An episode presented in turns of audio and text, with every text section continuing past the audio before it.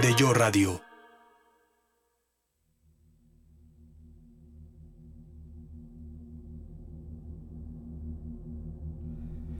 Son las 12 del día con eh, pasaditas y empezamos este enlace desde la Tierra 226 hasta las tierras de los otros multiversos. Les cuento qué pasa desde acá. Em, bueno, pues es el Día Internacional del Rock, 36 años del primer Live Aid, y así se ha catalogado. En el momento donde llegamos con un, un rock que algunos dicen ya murió, ya valió madres. Yo soy de los que cree que está en un constante cambio, evolución y es una situación mucho más cercana a, la actitud que, a un sonido o un, eh, un conteo en particular. Eso es lo que yo creo. Pero creo que ahí sigue y sigue como parte inherente al pensar globalmente, pensar no nada más en uno sino en el junto, decir las cosas que no te gustan, tratar de hacer un cambio. Insisto, no pensando nada más en el beneficio de uno, sino de muchos. Eso es el rock también. Y bueno, pues hoy se celebra eh, eh, 36 años del primer Live Aid. Aquel que fue retratado de una manera majestuosa en Bohemian Rhapsody. Em, está la lista de los Emmys, vamos a platicar de ella. Vamos a comunicarnos hasta España en un ratito más. Eh, tendremos eh, hoy entrevista. Es martes ñoño. Tendremos a Pada en unos segunditos más. Tendremos eh, cierre de programa con videojuegos. Tendremos la lista de los Emmys. A ver cuántas han visto. Y bueno, pues así decimos bienvenidos sean. Vamos a, darle porque hay mucho que platicar. Empezamos con Enjambre.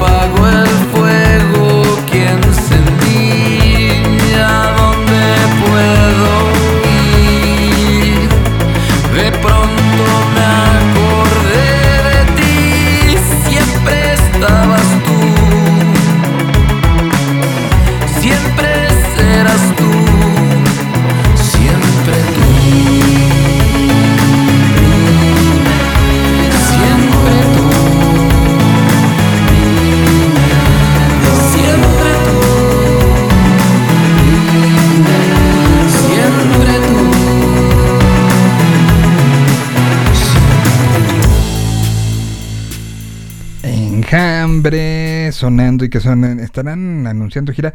¿Y, ¿Y por qué los tenía yo como tan en la cabeza? Porque minutos antes de que empezara este programa estaba hablando con Luis Humberto sobre lo que va a ser esta gira, sobre lo que es la salida de DeLorean, entrevista que tendrán, este, yo creo que les pasamos aquí este pronto, pero entrevista que podrá ser escuchada a través de señal BL. Vamos nosotros con música. Ya estamos esperando a Pada en estos micrófonos. Pero en lo que llega, aquí está música nueva de Raiden. Directamente desde España.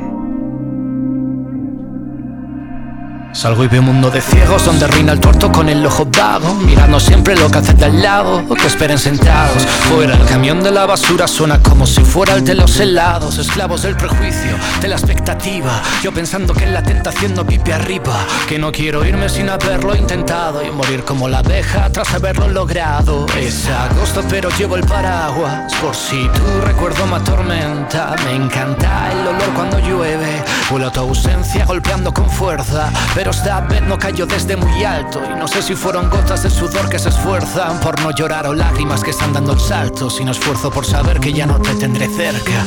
Check. No parabas de decirme que ahora no sabías quién te iba a querer a ti. No supe qué responderte Pero solo espero que al menos lo hicieras tú. Nunca fui lo que se dice Lo de siempre y esto no dirá mucho de mí Nunca seguí la corriente, por los siglos de mis siglas construiste iglú. compitiendo en posiciones, fui ganando, te confieso. La indecencia fracturaba tus clichés de reglamento. Se revelaron tus faltas, disparando despedidas. Me desabroché un botón conciencia y Manía mía esa de volar sin saber correr, de correr sin saber soltar, de irme sin saber a dónde volver y de qué manera. Soy de los que por temer que se alejen los echa fuera. Transparente harina de otro costal, me siento como ese cristal del vagón del tren, donde dos manos tratan de encajar a través de él, pero no se pueden tocar. Sin un sitio fijo cuando pienso en el pasado, un sufijo, todo lo quiero lejos. Me miré al espejo y me dijo, hijo, estoy de tu lado. Pero cuántas veces este me ha eh. Amor atado, amor atado, atado al amor, mortificado como el hambriento en ayunas. No se puede enjaular un diente de león, ni ir de flor en flor sin pisar ninguna. No parabas de decirme que parecía que gozaba viéndote sufrir. No supe qué responderte, no supe qué ponerte así que le pusimos fin. Ni por qué me lo decías, si en tu cara se leía cierre al salir. Nunca fui mi expectativa, con ella habrías durado toda la vida, se la vi. compitiendo en posiciones, fui ganando, te confieso. La indecencia fracturaba tus clichés de reglamento. Se revelaron tus faltas, disparando despedidas. Me desabroché un botón por mi conciencia ida. Perseguí mis nuevos vientos. Locura y hay misterio.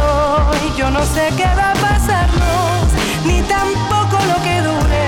Es la imagen del amor que deshacen inquietudes.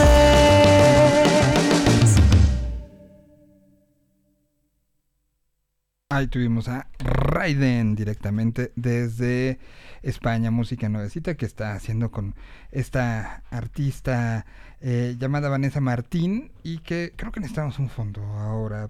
Déjenme, permítanme, lo pongo. Ahí está, ahora sí. Y bueno, pues ya lo, pues no lo veo, nada más veo que ya está ahí. No sé, no sé por qué no se ha con no está el video, pero bueno, saludo a Héctor Padilla. Ahí está, ya lo veo. ¿Cómo estás, Pada? Qué gusto saludarte y verte esta mañana de martes, ñoño. Igualmente, ¿cómo están todos? Muchas gracias. ¿Y cómo estás tú también? Pues bien, este, con, con muchísimas cosas. Salieron eh, hace un ratito la, la, lista de los premios Emmy, la lista completa de las nominadas, que, que muy cercano a, a al mundo este al mundo que, que hablamos este eh, eh, cada martes aquí eh sí justo por eso medio me dilaté unos minutitos porque dije ay se me olvidó sacar la, la, la lista eh, si bien obviamente pues no tampoco dar todas las categorías y todos los este, las ¿no? Lo, o sea, lo que nos corresponde a nosotros en el Martes Geek, porque sí hay varias cosas a, destacar, ¿no? Como pues este mundo y esta industria, pues, bueno, sigue obviamente eh, dominando, pero ya no solo el fandom, sino que ya también convirtiéndose en productos serios y productos dignos de una competencia como los Emmys, ¿no? No, o sea, que para mejor serie de, drama, eh, pues esté algo de Star Wars, ¿no? O sea, ya, ya, te, ya te habla de, de, momento. Y, que nada más, no es nada más una, una, una serie, sino es todo lo que implica esto alrededor, que es parte de una plataforma, que no está en la televisión abierta. O sea, son, son muchas cosas que han cambiado en muy poco tiempo. Eh, que, se vea ya también no nada más eh, lo, que, lo que hace un, actor en el sentido de eh, o, la generación de un mundo, sino que sea mejor actriz en una serie limitada, por ejemplo, que esté Elizabeth Olsen de WandaVision, ya como actriz, no nada más como como parte de algo que se generó, que era, que era como mucho lo que nos sucedía con Star Wars y que nos sucedía con, con todo lo Marvel, o, incluso cosas como El Señor de los Anillos, que se, que se calificaba toda la obra pero no las actuaciones, y hoy ya se están volteando a ver las actuaciones también, ¿no? No, totalmente, porque al parecer, em, no sé, me imagino que también quizás, ¿no? Habla de una renovación de estas academias y estos jurados y estos integrantes, ¿no? Este, por ahí la semana pasada o hace eh, hace dos semanas, no me acuerdo, que, se anunciaba como la integración de, por ejemplo, gente como Luis Gerardo Méndez a, la academia, ¿no? Como parte de estos jurados, como parte de esta gente que decide y que ve obras y demás.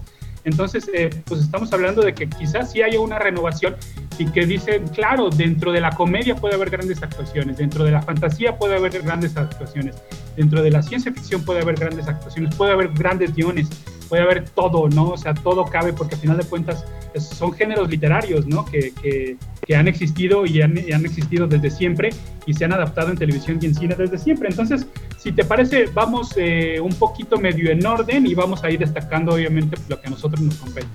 Pues eh, vete dando y yo te voy siguiendo. Ahora sí, que, que, los martes tú lidereas aquí. Pues mira, mejor serie de comedia creo que podemos destacar Cobra Kai, ¿no? pues me parece también que bueno, ¿no? Ahí entra, alcanza a entrar. Sí me parece medio de rozón, ¿no? Pero por esto que estamos diciendo, o sea, tampoco quiere decir que eh, vamos a a, que nos, que nos gane el, fanatismo, ¿no? O sea, nos encanta la serie, claro, pero por supuesto que tiene grandes competidores y difícilmente creo que gane como mejor serie de comedia, pero aparece, ¿no? Y que volvemos entonces a lo mismo. Ahí está es, ese, ese medio pin que le ponemos en la, chamarrita, ¿no? Eh, eh, en ello sí aplica el ya estar aquí es ganar, ¿no? Sí, no, totalmente, Ahora, esta es la tercera temporada, ¿no? O sea, porque no está como aclarado, es la, temporada más reciente, no es toda la obra, es la temporada más reciente que, si mal no recuerdo, es la tercera. Así es, así es, completamente. Luego de ahí hagamos un salto para, eh, bueno, pues obviamente viene todo lo de comedia, donde, mira, este, predomina mucho Saturday Night Live, un programa obviamente histórico y legendario, pero siento que había perdido un poquito como su, pues su, su, brillo, ¿no? Este, ahí estaba, sabíamos que, es, sabemos que es un lugar seguro y que siempre va a estar ahí Saturday Night Live, pero ahora como que se recompone un poquito, ¿no? Bueno, eh, ya lo decías, vámonos a la parte de drama, eh, mejor serie dramática, pues por ahí está The Mandalorian y The Voice también, ¿no? La otra serie basada en un cómic que es de Amazon Prime. Eh, la tienen complicada las dos, ¿no? Sobre todo contra producciones como Bridgerton, como The Crown, como The Handmaid's Tale, pero nuevamente ahí están y ahí aparecen. y a mí me sorprende The Voice que la metieran como drama, porque al final es un drama caricaturizado, ¿no? Pero sí es un drama, ¿no? O sea, es muy fuerte, tiene, o sea, si no, la, si no han visto, no quiero spoilerear nada, pero la escena que está entre el minuto 00 y el minuto 2, ya es así como de, ¿qué? ¿No? Y de, y de ahí ya va haciendo y demostrando de las o sea, como literales de las que saca lo peor del ser humano, ¿no? Y lo ves ahí y lo ves como muy claro y, bueno, pues este, se me hace interesante que la hayan haya sido nominada. ¿Qué otra cosa tenemos por ahí? Muy bien, eh, en esta sí no estoy de acuerdo. Mejor actor de reparto en serie dramática. Tenemos a Giancarlo Esposito por The Mandalorian. Se me hace que no, no, no, este, este sí no ni siquiera debería de estar en la, en la nominación. O sea, me parece, amo a Giancarlo Esposito, lo amé obviamente, lo amo en el universo de Breaking Bad, lo amo en el universo de, de Better Call Saul, pero aquí me parece un papel bastante él, ¿no? Como que no le costó mucho trabajo, no se nota que está haciendo un esfuerzo por, por interpretar un personaje, ¿no? Que hay que decirlo, eh, él dirige uno de los capítulos. Él es uno de los directores este, involucrados. Parte del, asunto con The Mandalorian en las, dos temporadas ha sido que es un grupo de directores. Y para esta, para esta segunda temporada, él le, toca dirigir uno. Y, es uno de los que eh, mucho se dice que más brilló él como, como actor en, en esta doble papel. Eh, y creo que, que, como tal hace un gran papel y ya está, vienen como estos, estos este, momentos interesantes de dirección. Pero sí estoy de acuerdo, no es un papel memorable, no es un papel que vayamos a decir, mira, tan no lo es que dime el nombre de la, del personaje dentro eh, justo, de. Justo, ¿sabes que estaba pensando? Y que ojalá no me lo pregunte, ojalá no me lo pregunte, ojalá no, me lo pregunte porque no me acuerdo, no me acuerdo, estoy tratando de recordarlo y sí, no me acuerdo. Sí, o sea, no, no, o sea, e, e, en cara y en todo, o sea, si, si te lo preguntan, de, que además yo no sabía que había nacido en Copenhague, que es danés. Mira, hasta, hasta ahorita que me meto.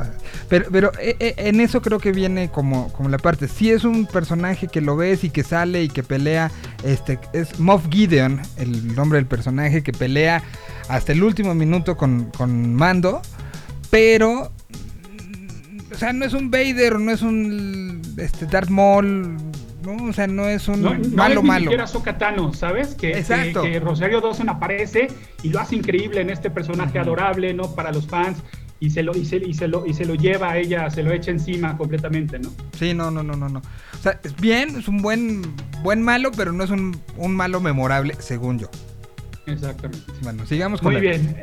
En otra que también me parece un poquito gratuita, eh, tenemos el mejor actor invitado en serie dramática, a Don Shefley en The Falcon and the Winter Soldier, eh, a eh. Timothy Oliphant con The Mandalorian y a Carl Weathers con The Mandalorian. O sea, vamos, ¿no? O sea, Mandalorian. La misma categoría me parece que está un poquito sobradita, ¿no? el mejor invitado. Sí, sí, sí, sí, sí, como que se quedó en esta parte de cuando Brad Pitt apareció en Friends, ¿no? O sea, como que son categorías de, ese, de esa época, ¿no? Bueno, a ver, es una gran pregunta. ¿Cuál es tu mejor invitado de Friends? Ah, debo decir Bruce Willis, obviamente. Bueno, eso, eso por contrato, pero en serio. este, ¿Quién más? Me Mira, aunque nunca fui fan de. Bueno, no es cierto. Eh, ya me acordé, iba a decir este crossover que existe entre ER y, Friends, obviamente, cuando aparece George Clooney, pero me acordé de otro, de, porque yo nunca vi, vi ER, pero sí llegué a ver Mad About You, y entonces me gusta mucho cuando aparece. Ah, se me fue el nombre de la actriz, este, bueno, de la protagonista de Mad About You sale en la cafetería porque además compartían personajes. Se supone que la, Úrsula, la, la, gemela malvada de, de, Phoebe, trabajaba en Mad About You. Y de hecho el personaje un poco lo genera Mad About You y lo importan hacia acá, ¿no? Pues, Totalmente. Entonces, eh, sí es una, una gran eh, creo que es una de las mejores.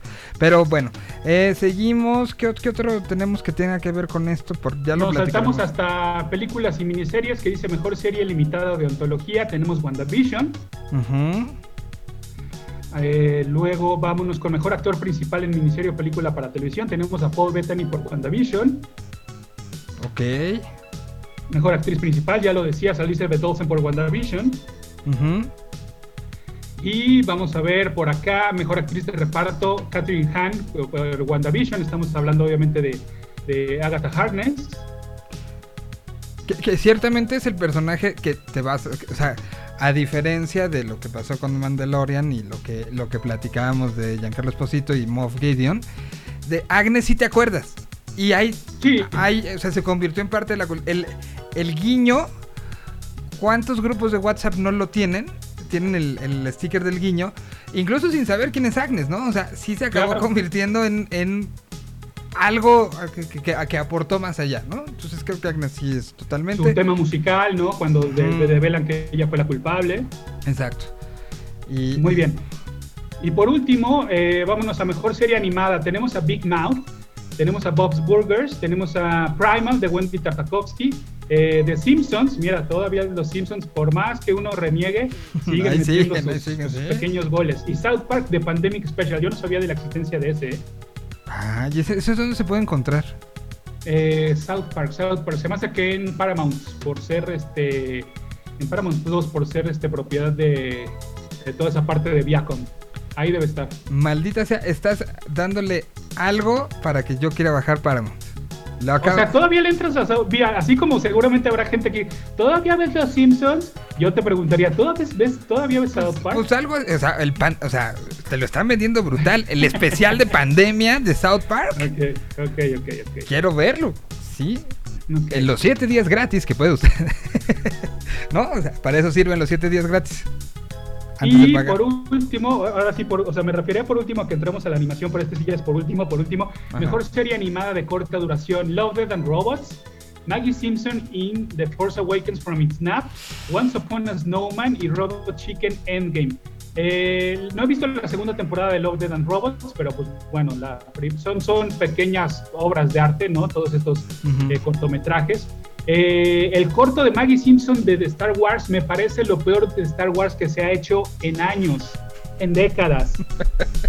Y si lo comparas con el de Loki, Antes sí. de que descubrieran la fuerza, o sea, es una cosa horrible, no sé por qué está nominado. Y bueno, también entiendo que a lo mejor por fechas ya no alcanza a entrar el, el cortito de Loki que se estrenó la semana pasada. Está bien que padre. Me parece mucho mejor, me parece, me parece que le em, revisa mejor las cualidades que tienen los Simpsons contra Thor y lo adaptan muy bien, son hermanos, son este, no, o sea, está, está mucho más pensadito.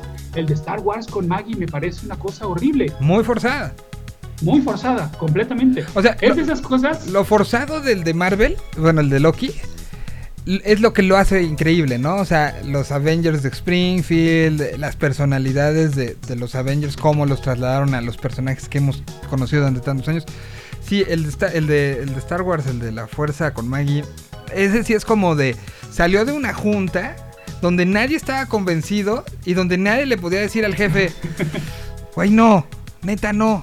Y, y acabó A lo mejor se les acabó la, la media hora gratis del Zoom y dijeron, bueno, ya, ¿sabes qué? Sí, en eso quedamos, güey, ya, sácalo. Por ahí sí, pero sí, no, no, no, creo que sea. Y miren que no defender a los Sims y no defender a Star Wars es algo que... No, y ¿sabes qué me da tristeza? Que es una herramienta que le da razón a, ah, pinche Disney, ¿por eso querías a los Simpson? Sí. ¿No? Cuando, cuando no, cuando no, me parece que de- olvidemos de que Disney es esta empresa del diablo, ¿no? Bueno, eh, Once Upon a Snowman me supongo que es el de Frozen, que la verdad nunca le he entrado al universo de Frozen, y Robot Chicken Endgame, no desconocía ese especial, soy gran entusiasta de Robot Chicken, es esta serie animada creada por Seth Green, este actor y comediante, que es en stop motion, no sé si la has visto, de hecho, ellos tienen sus propias parodias de Star Wars, tienen sus propias parodias de DC, van a estrenar, o no sé si ya se estrenó uno de Archie, es una serie de Adult Swim, entonces eso quiere decir que no sé si esté disponible en HBO Max, ¿eh? este, Ok. eh, Robot Chicken, pero les recomiendo, es una cosa increíble, Robot Chicken, y lleva años y años y años y haciendo parodias subidas de tono, obviamente, son bastante groseras. De hecho, si ustedes llegan a ver los especiales de Star Wars de Robot Chicken, eh, de repente dices, ¿quién les autorizó esto? Por lo subido de tono que está. Un, un pequeño ejemplo. Eh, está Boba Fett en su nave, en el Slave One, con Han Solo congelado en carbonita. Y está ahí como que lo ve, y como que lo ve, y de repente lo empieza a besar de lengüita y todo, y como le dice, ay, Han Solo, mira, por fin estamos juntos tú y yo. Creepy, horrible, este, pero así de ese, de ese nivel les estoy hablando, ¿eh? Entonces, si no han visto los especiales de Star Wars de Robot Chicken, digo, para que le entren al universo de Robot Chicken, se los recomiendo ampliamente. Sí está en HBO Max. No sé si todo, pues están, aparecen tres temporadas. Ah, y, y aparecen lo de Star Wars, también está. ¿Ok? Eh, de Star Wars dura 23 minutos. Sí. Ya lo estoy poniendo en agregar porque eso no lo he visto. Y el, eh, Sí, date, ¿eh? y el, de, el que estamos anunciando hoy es eh, como temporada o como... Eh, como especial, se llama Robot, Chi- Robot Chicken Endgame. Déjame ver yo también por acá. Como les decimos, ahora sí no me dio chance, como esto lo acaban de anunciar, Ajá. no me dio chance como de hacer. el de ahora Endgame sí. no está disponible todavía, pero me imagino que sí, porque está todo lo demás de Robot Chicken. Ah, mira, se trata de ese. Ah, eh, lo manejan como especial, ¿por qué? Porque es el episodio número 200 de Robot Chicken y además es el final de la temporada 10. Ok. Ah, pues en, en- ahorita en HBO Max están tres temporadas. Nada Ok. más. Me imagino que. Ah, no, sí, de la 10. No, ya vi, sí, Sí. está. Ah, bueno. Endgame, sí. Ahí está, 11 Y minutos. además, ¿sabes qué es maravilloso de Robot Chicken? Que es como si estuvieras viendo TikTok. O sea, porque son sketches bien rapiditos. O sea, son sketches que eh, a lo mucho duran un minuto ya el más largo, ¿eh? Entonces manejan esta cuestión de, de como si estuvieras cambiando de canal. Literal te aparece el... ch, ch. Ok. Entonces, eh, entonces te va son sketches súper cortitos. Ok, pues ahí está, gran recomendación, nominada al Emmy. Así es. Muy bien, pues voy con canción y eh, regresamos porque hay que seguir platicando. Mañana tenemos final de temporada eh, de, de Loki y hay mucho todavía que contar. O sea, ve, ve, ya llevamos en este programa y con esta sección un rato porque hablamos desde antes de que empezara y ya nos echamos toda la temporada. ¡Qué gusto! qué- Y así, y así nos va a pasar con What If seguramente. Sí, que le traigo unas ganas a esa. Pero ahorita lo platicamos. Mientras aquí está Chicano Batman. La canción se llama Pastel Sunrise. En este martes ñoño.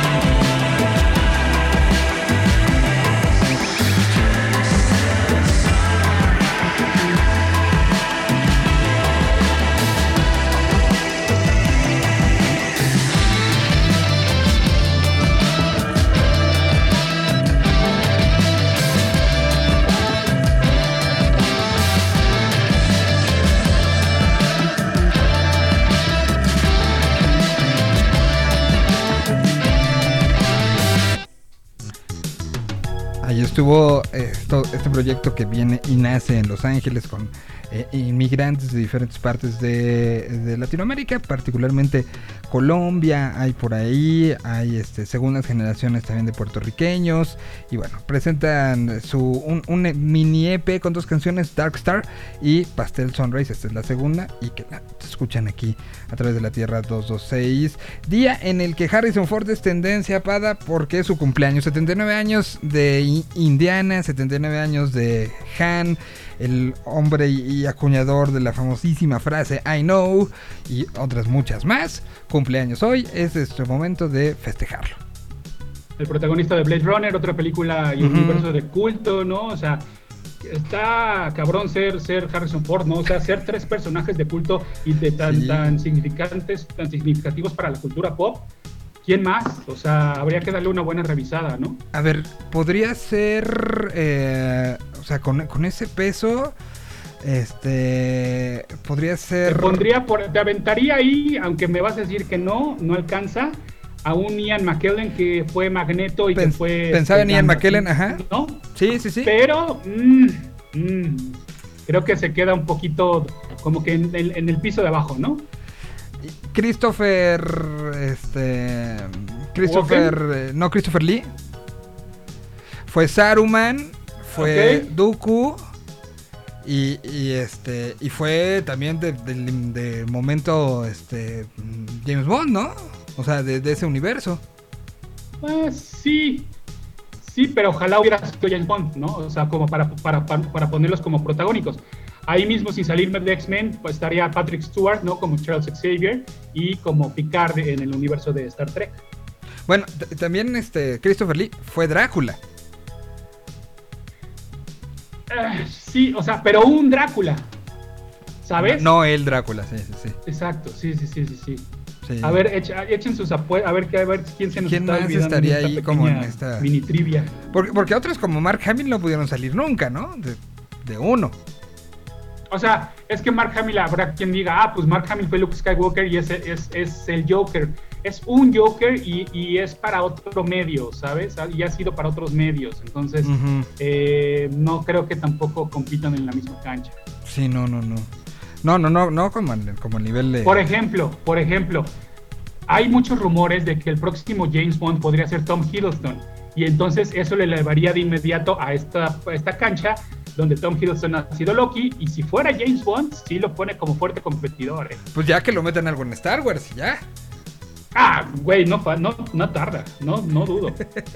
Sí, porque se Sí, está- no dudo. Bueno, a, lo mejor, ¿sabes quién ya está como en ese nivel? Aquaman, este... Claro, Jason Momoa. Jason Momoa, pues fue este, Drogo en, en eh, Game of Thrones, ahora es Aquaman, y parece que ya está con algo con Marvel, ¿no?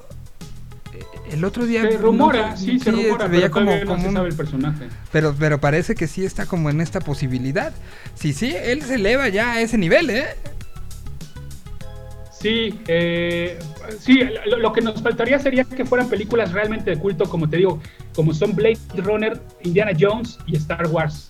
Eso es lo que está cabrón. Sí, sí, sí. Hay que mandar a hacer una playera. Ahora mismo hablo este, a, a algunos de los este, que hacen manufactura para de una vez darles la frase. Está cabrón ser George, este, ser este, ser Harrison ser Ford. Harrison Ford y atrás que diga Han Solo, ¿no? Sí, sí, sí, sí, totalmente. Esa es este, propiedad de Capitán Pada y sus monitos, que ya va a ser playeras también. Bueno, Muy ¿qué, bien. qué- qué siguiente tema tenemos? Pues precisamente hablando de Tom Hiddleston, pues como ya decías, mañana se termina la cortita temporada de Loki, que fueron seis, serán seis episodios en total. Este, con mucha expectativa. El 5, bueno, ¿qué no causó en redes sociales? Digo, claro, llevamos una semana, ¿no? Pero pues no nos tocó a nosotros. Vámonos despasaditos un, un día este, en cuanto al martes Geek de Tierra 226. Pero ¿qué no detonó el cocodrilo, el niño Loki, el Loki presidente? Vaya, sin duda, yo no sé si sea el mejor episodio, para mí sí uno de los mejores, quizás junto con el primero, pero de que fue el episodio más, más comentado, más hablado, porque además pone todo ya para rumbo a la gran final. Entonces, pues bueno, Pero- si no le habían entrado de esta manera a Loki, creo que es momento de que se echen hoy cinco episodios para llegar mañana a la gran final. En la categoría ¿Qué tañoño eres? Dime cuántos videos de Easter eggs viste de este, de este capítulo. Eh, mi- No los he visto porque los voy a hacer, los voy a ver hasta que prepare mi podcast. Ok. Porque Ajá. creo que este es el de los videos más largos. No sé si Sí. ha habido en, en la historia de, de- de los easter eggs uno tan específico como este quinto capítulo, ¿eh? O sea, era por minuto uno. güey. Sí. No, y además el ambiente se prestaba muchísimo en toda esta parte desolada, ¿no? De- del Void, sí se llamaba The Void. eh, The Void, sí. o me estoy- No, bueno, sí. sí, Void, ajá.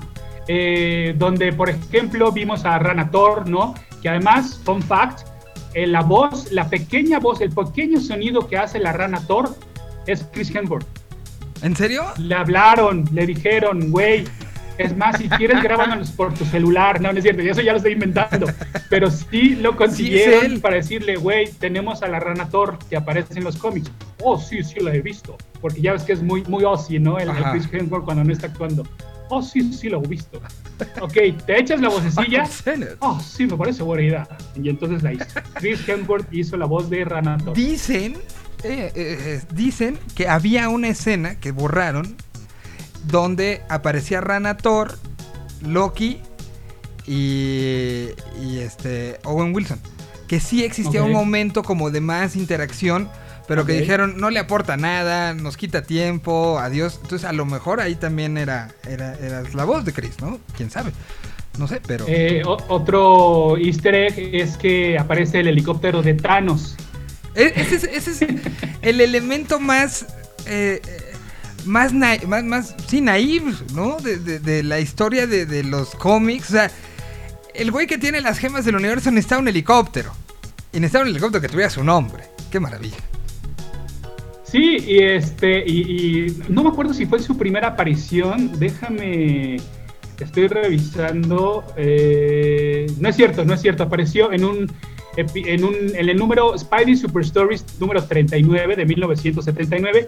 Y ahora todo tiene sentido. Spidey Super Stories era una publicación que eran precisamente eh, unas historias más infantiles, un poquito para niños. Entonces, claro, meter este ser como super ah, este, universal y todopoderoso, no, tenía su helicóptero, tenía un helicóptero que además no solo era un helicóptero, era un helicóptero amarillo y que tenía su nombre a un lado donde Thanos. decía Thanos, Ajá. para que no lo confundieras. Bueno, hay, hay, que- sí, hay- hay un- uno de los easter eggs que a mí me, me- me llamó la atención que quería yo platicar específicamente contigo porque es tu personaje favorito. nada más, espérame. Tan, tan lejos ha llegado el gag de que, güey, no mames que Thanos tenía un helicóptero en los cómics, que para cada convención de San Diego, Hot Wheels saca un, pues obviamente, un, un carrito de edición especial, que solo es exclusiva de, las, de la convención de San Diego. Ha Hay un Hot el Spider Wheels. Mobile, que también es un chiste que si quieren luego les platico la historia del Spider Mobile. Ha salido, yo tengo el Spider Mobile y tengo un eh, carrito de la serie japonesa de Spider-Man, son los únicos dos que tengo. Salió el, el auto verde que Superman carga en la portada del Action Comics número uno, que es su primera aparición. Y sí, Hot Wheels dijo un año, no me acuerdo qué año, ahorita seguramente tú lo vas a encontrar. ¿Por qué no este año sacamos el helicóptero amarillo de Thanos? Y sí, fue una exclusiva de la convención de San Diego. 2018. Ah, mira, sí. ¿Cuánto costará ahorita el helicóptero? Vamos a buscar. Mira, no son tan caros. Bueno, claro, si lo comparas con que un Hot Wheel en el, en el Superama seguramente te cuesta 110 pesos. Estos yo los he conseguido como en 500 pesos. Sí, mira, un Ahora, claro, volvemos a lo mismo que platicamos la semana pasada. Obviamente, en cuanto un personaje o algo así debuta en el universo cinematográfico, de Marvel, su precio se eleva. Entonces, seguramente, si hace dos semanas podíamos encontrar un Thanos, un helicóptero de Thanos en 500 pesos, ahorita seguramente te vas a encontrar uno en qué, ¿2 mil pesos? Estoy, estoy buscándolo en eBay. Este, Ajá. mira, aquí hay un helicóptero que no es este, es uno de control remoto. Ok, Cuesta 1499. pues sí, te digo. Y no es el, el Hot Wheels que estás mencionando. Este es un helicópterito así de, de control remoto más, más chistosón que seguro subió su, su precio. Bueno, si nada más el del chasquido, el pop del chasquido ya está en 629. Claro. Y mira, está barato, ¿eh? Comparando. A ver, mira, yo me encontré uno en Mercado Libre. A ver. Ay, no me dejó entrar. Ah, pues qué chapas. Bueno, ok. Bueno, pero sale, sale ese- y te decía yo que hubo un easter egg que creo que está medio Sí. forzadón, pero sale un, este, salen como dos vagones del metro de Nueva York tirados y uno tiene como el, el frente, ¿cómo, ¿cómo lo describo? Como achatado. Entonces hubo quien dijo que era Spider-Man, era el, el de Spider-Man y que esto daba la indicación eh, eh, inequívoca de que el multiverso de Spider-Man iba a ser develado. O sea, ya, Ok, ya a ver.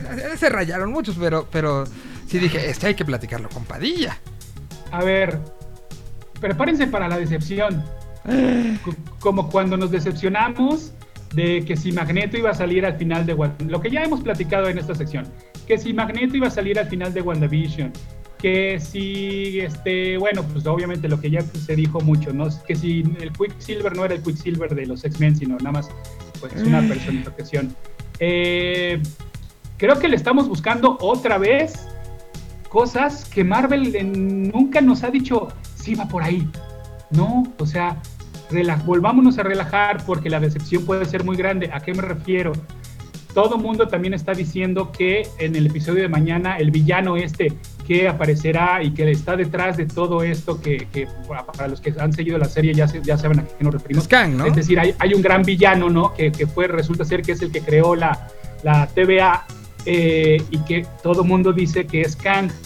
Yo no lo estoy, mira, ni, ni lo estoy esperando porque Kang me cae re mal, y ahorita te- te explico por qué, y porque no quiero llevarme esa decepción. O sea, todo el mundo está diciendo Kang, Kang, y yo no creo que vaya a ser Kang, ¿eh? yo creo que todavía nos falta es decir, yo no creo que esperemos grandes revelaciones dentro de las series. Yo creo que todo se está reservando para las películas. Ok. O sea, Entonces, el hecho de que digan que el multiverso existe y que esto es una referencia a Spider-Man, no lo creo. Yo creo que fue la labor muy ociosa de un fan.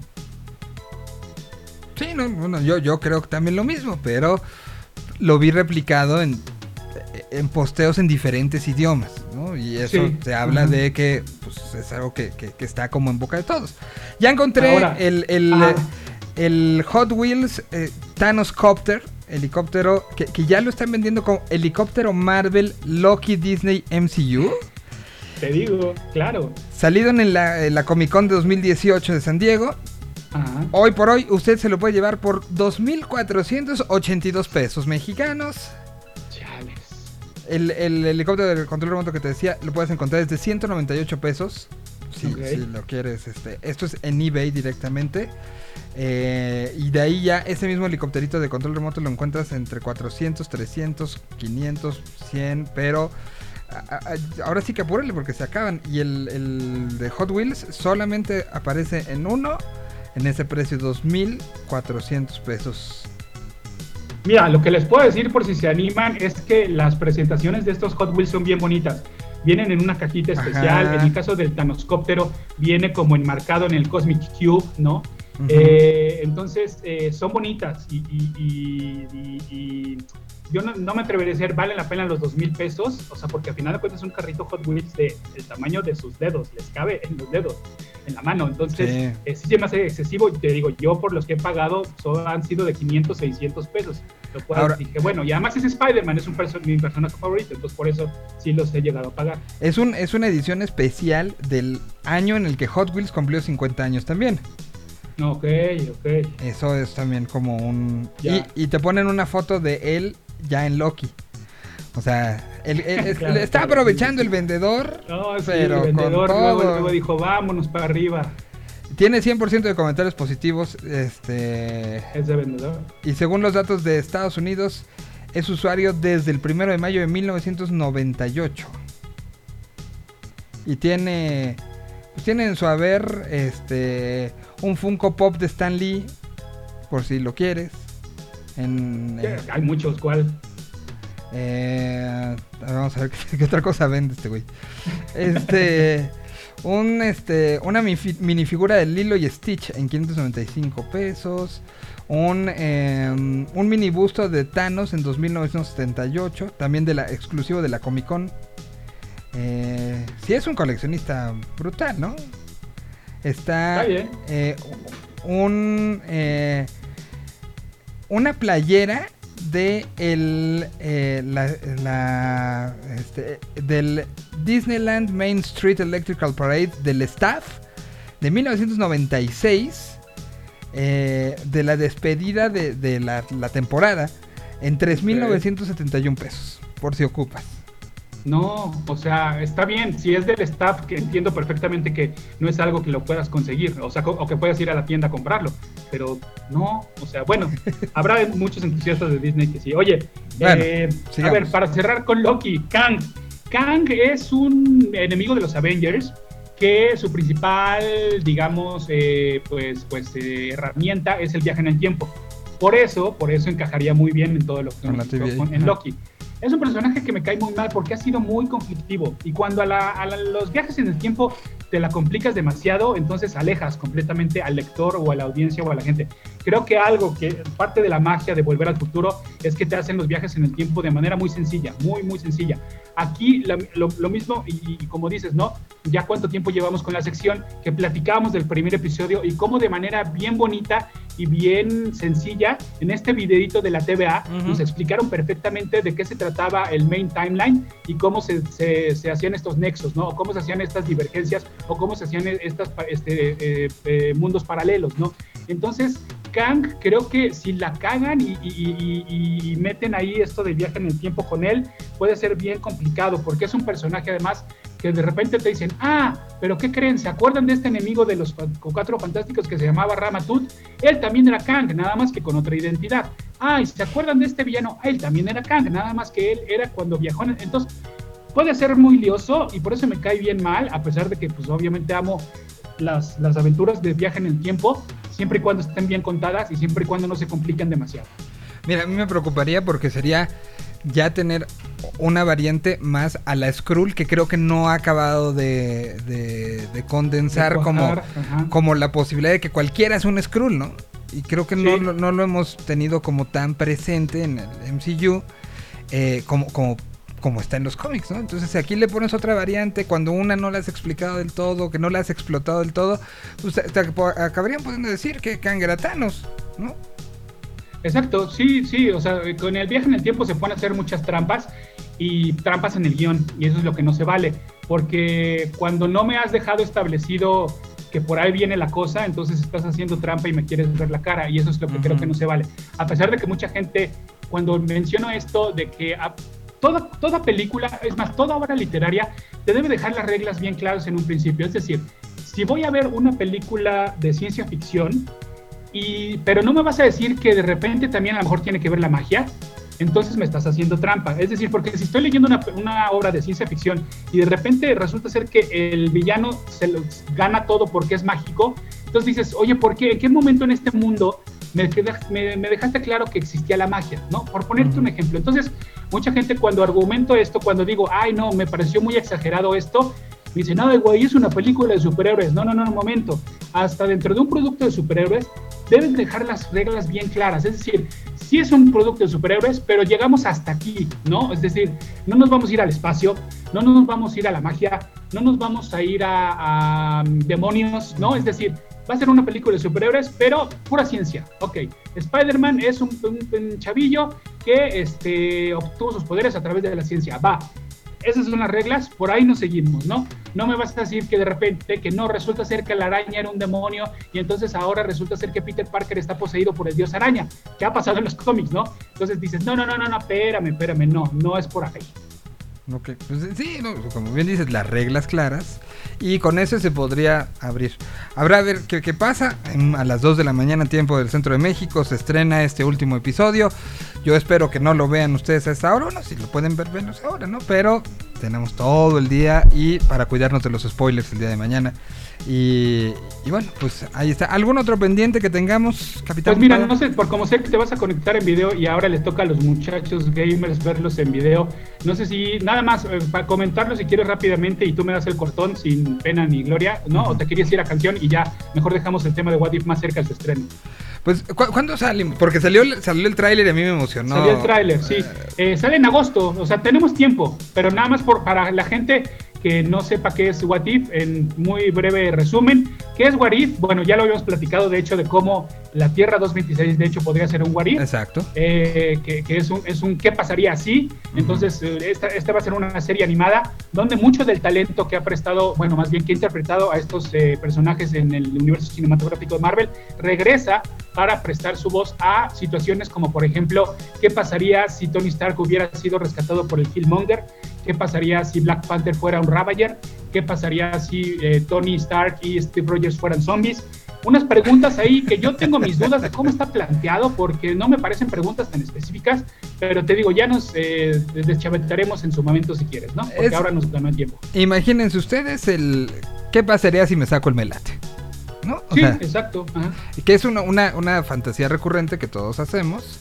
eh, en el, ay, si me lo sacara yo me compraría esto. y, ¿eh? Aquí es un poco eso llevado a, a las historias. Sí, la, la queja que te digo que yo tengo es eh, que, para, que para que esto ocurriera, tú deberías de haber comprado un boleto, ¿no? Eh, si no, pues no hay manera de que te ganes el malate si no, si no ingresas tus números, ¿no? Ajá. Aquí me parece que las preguntas que se están planteando, por lo que hemos visto en este primer avance, si bien todavía no tenemos los, los episodios, lo- los nombres de los episodios, es decir, ¿qué hubiera pasado si Tony Stark fuera rescatado por Killmonger an- cuando cae esta bomba? Pues en qué momento vimos a Killmonger como medio relacionado con Tony. Stark, ¿no? O sea, nunca hubo esa relación, entonces ve- veremos cómo O que la justifiquen bien. Exacto, o sea, que la justifiquen bien, que Killmonger en ese momento estaba aislado, entrenando. Porque además las, las, eh, las edades tampoco coinciden como mucho. Se supone Sí. que Killmonger, para cuando entra en acción con veintitantos años, ya llevamos 10 años de que Tony Stark es Iron Man. Entonces hubiera tenido Sí. 14 años y ya era cuando recién se da cuenta lo de su papá en Los Ángeles. ¿sabes? O sea, como, como que no coinciden las, las fechas. Sí, está, está- está raro. Te digo, esa sería mi única queja hasta de lo que hemos visto por el momento, pero ya le entraremos este, Ya le más a fondo. Yo te agradezco mucho como todos los martes, mi querido Pada. Sigan el Capitán Pada y sus monitos. Que está pronto, entonces va a haber este episodio de Loki. Va a haber episodio de Loki, no sé cuándo, porque traigo dos atrasados, pero este, me falta Black Widow, este, no sé, tengo muchos pendientes, yo lo sé. Black Widow del 1 al 10, ¿qué tal? No la he visto. Ah. eh, y me tardaré un poquito. Mira, me pusieron la vacuna y entonces medio sí anduve este, con fiebre eh, el fin de semana. Este, y luego los, la otra semana, yo creo que, mira, afortunadamente tengo una novia que eh, es entusiasta de estos universos. Entonces el pacto es verla juntos. Entonces será como en dos semanas. Muy bien, pues entonces aquí estaremos esperando esa reseña. Muchas gracias, Pada. Te mando un abrazo muy Gracias a grande. ti, Miguel. Nos Vamos vemos. rápido y regresamos, burbuja. Vamos a comunicarnos hasta España con los pilotos. En lo que me conecto, ya me dijeron que ya están.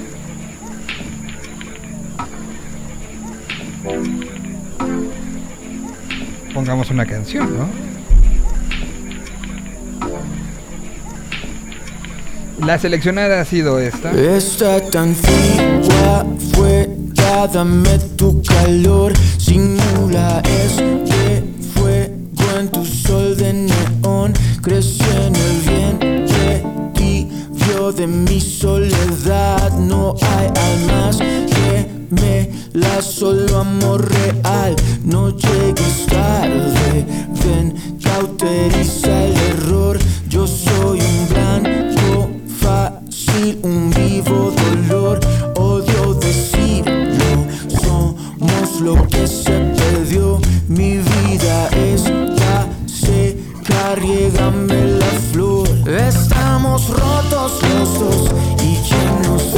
Miguel? ¿me escuchas? La luz, la luz del mundo y todo lo divino. Rotos los dos y me tiraste a matar. El río en el que navegamos es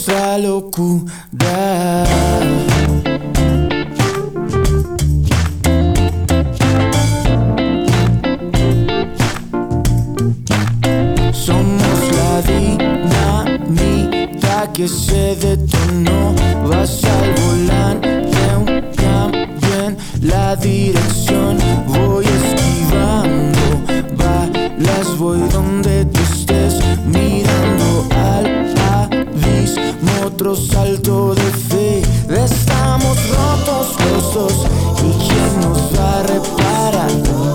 Darás esa luz, la luz del mundo y todo lo divino. Tiraste a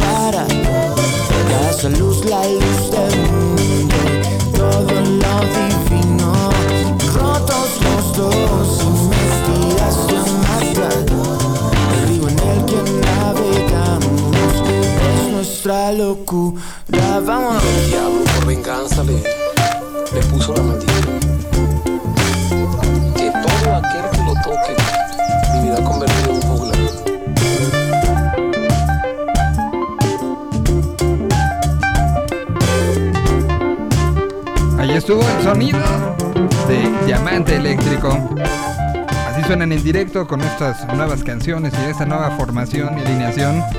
Directamente desde Colombia, pero ahora haciendo una, una versión México-colombiana. Hay toda una sesión subida ya en Spotify de cómo están sonando ahora.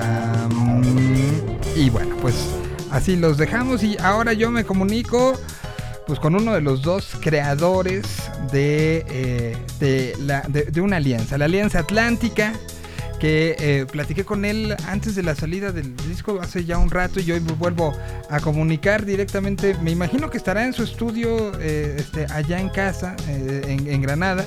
Y, saludo, que, que me da muchísimo gusto saludar a Banin, parte ahora representando de las dos playeras o tres que usa, hoy es la de los pilotos.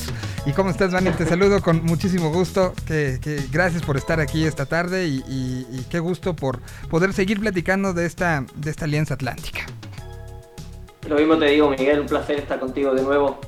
Y, y- y, pues eh, eh, platicamos en la, la última ocasión al respecto de, de todo este proceso, de esta situación que, que, pues los viajes con, con otra de las playeras, ¿no? Da- daba la oportunidad de ir conociendo y de ir eh, de una u otra manera sorprendiéndote y asimilando, porque no nada más verlo como de fuera, sino te metiste mucho en los sonidos de diferentes partes de América.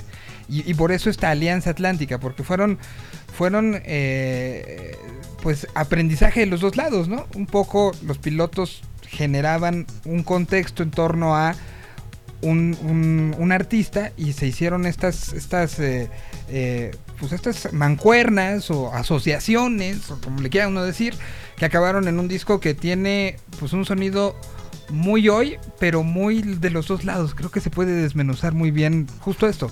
Esto está hecho de los dos lados, no, no se nota una, una balanza desequilibrada. Sí, me alegra que diga eso porque em, ese era el objetivo, ¿no? No queríamos hacer un disco simplemente de futurings. Eh, queríamos que em, ambas partes pusieran ahí su espíritu, su creatividad, su talento y em, para eso necesitábamos que la otra parte colaborara activamente en la creación de la canción, ¿no? que fueran también autores de la canción. Eh, eso se dio en todos los casos prácticamente, excepto en el caso de em, Marcela Viejo y fue más que nada circunstancial porque ya estábamos acabando el disco y esa canción se había quedado eh, rezagada y teníamos que terminarla y se lo pusimos todo lo más fácil posible para acelerar el proceso. Así que le dimos la letra y melodía, pero en el- los demás casos como mínimo la otra parte ha hecho la letra Ok. y como Máximo ha hecho letra de la canción, melodía de voz y ha participado en los arreglos, con sintetizadores, con pianos, con cuerdas. Eh, entonces sí, sido, yo siempre os digo que la Alianza Atlántica es una obra coral y creo que es el mérito y creo que es también lo original y lo novedoso del disco eh, en cuanto a que no se había hecho antes, ¿no?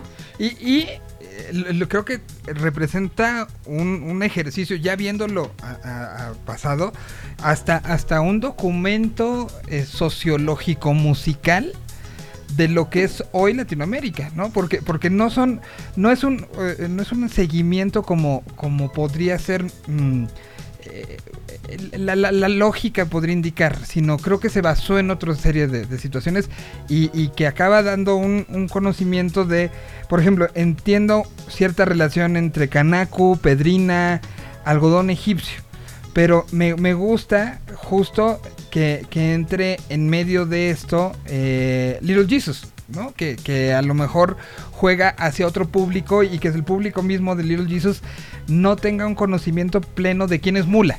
Y, y a través del disco se dan estos cruces y a través del disco se da esta, de una u otra manera, colaboración indirecta entre estos géneros que cuando sale el disco se enteraron de la existencia del otro, a lo mejor eh, como, como resultante de esto. Y eso genera redes. Y genera redes hoy en día. Es parte de, de la manera en la que pensamos que evolucionará la música, ¿no? Sí, bueno, eh, la elección de los artistas eh, creo que está dentro de unos parámetros bastante definidos, ¿no?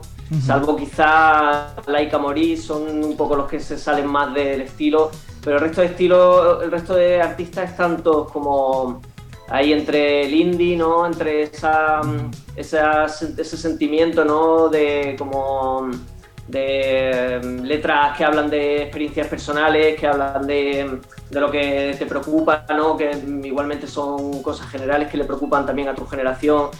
Ese, mm, esa cosa que, que el indie, ¿no? creo que está ahí presente en todos los artistas y en el hilo conductor que, mm, que lleva el disco. El caso de Little Jesus concretamente, eh, cuando hicimos la colaboración no estaban en el nivel que están ahora. La, esta- la canción de Little Jesus se hizo en el 2018, creo, Ok.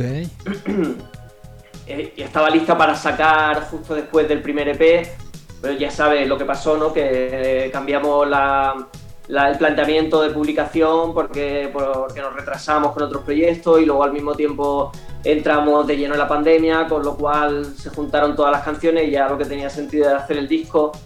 Entonces la Little Jesus llevaba ahí como eso, un año y pico, casi dos años en barbecho. Y durante todo ese tiempo Little Jesus se hicieron gigantes Ujú. se hicieron enormes, ¿no? Pero, y ahí ya se destacan del resto, ¿no? Pero en el momento en que lo hicimos, también a ese nivel, ¿no? A nivel de público, a nivel de, de difusión, del grupo de éxito, ¿no? Estaban, formaban parte también de eso sin, sin destacar, ¿no? Hay, que, eh, para, para quien este, no, no lo tenga como tan claro, hay que eh, eh, decir que esta es, digamos, la segunda entrega de algo que empezó en 2018, que empezó con una canción hecha con el Instituto Mexicano del Sonido, con Camilo, otra con Diosque, otra con Javier Amena y otra con Mariana Montenegro, ¿no? Que fue como eh, la génesis de esta alianza, de hecho se llama tal cual Alianza Atlántica EP, y de ahí ya aparece lo que hoy estamos viendo como, como un eh, disco de larga duración que pues pasó una pandemia en medio y que tuvo que cambiar toda la idea de distribución, ¿no? Correcto, eso es. Sí, en un principio el planteamiento era sacar tres EPs por el simple hecho de que las canciones se irían publicando a medida que se fueran terminando, ¿no? Era un proyecto colaborativo, necesitas de la implicación de la otra parte mm, y para terminar, o sea, para sacar un álbum seguramente íbamos a necesitar mucho tiempo. Entonces mm, optamos por hacerlo por entregas, ¿no? Por decirlo así, EP tras EP, para no retrasarlo demasiado. Pero como tú bien has dicho, han pasado un montón de cosas entre medias y todo cambió, todo, el mundo ha cambiado completamente. Literal. y nuestro disco no iba a ser menos, ¿no? Entonces de un proyecto de tres EPs se ha convertido en un EP de adelanto y un álbum completo. ¿Qué? Y seguramente tendrá continuidad porque quedó una canción suelta eh, con Salvador y el Unicornio, Ok. una canción muy chula también y mm, la completaremos con algo más, con algo de. Ahora estamos, sabes que en directo vamos con Pamela Rodríguez. Ella se vino a vivir a España y está viniendo con nosotros a defender las canciones con su voz, que es increíble. Y mm, hemos encajado muy bien. eh, las veces que nos hemos juntado para ensayar ha ido, ha ido todo genial, ha habido mucha sincronía, ha habido mucha química. Y mm, al mismo tiempo, eh, Nico de Canaco y el Tigre también está aquí en España y vamos a aprovechar esa oportunidad para trabajar los cuatro y, y hacer alguna canción que publicaremos de aquí al final de año eh, con- junto con esta de Salvador y el Unicornio. Así que el- la, la Alianza Atlántica todavía seguirá coleando un tiempo y... mm, No, y, Y bueno, y los que se pues, sumen, ¿no? eh, O sea, porque, porque además es un momento de, de, donde el sumar creo que es una de las nuevas maneras en las que es sobrevivir. Sí, desde luego, sí, sí, está lo de las colaboraciones se ha hecho, eh, se ha implantado ya y mm, son una cosa que está a la orden del día, todo el mundo la hace y a, a mí me parece súper bien porque mm, me entiendo la música más como colaboración, más como alianza, más como asociación que, mm, eh, una persona sola haciéndolo todo y presentando la canción al grupo y ya dentro de unos parámetros muy marcados, dentro de encorsetada, dentro de unos márgenes.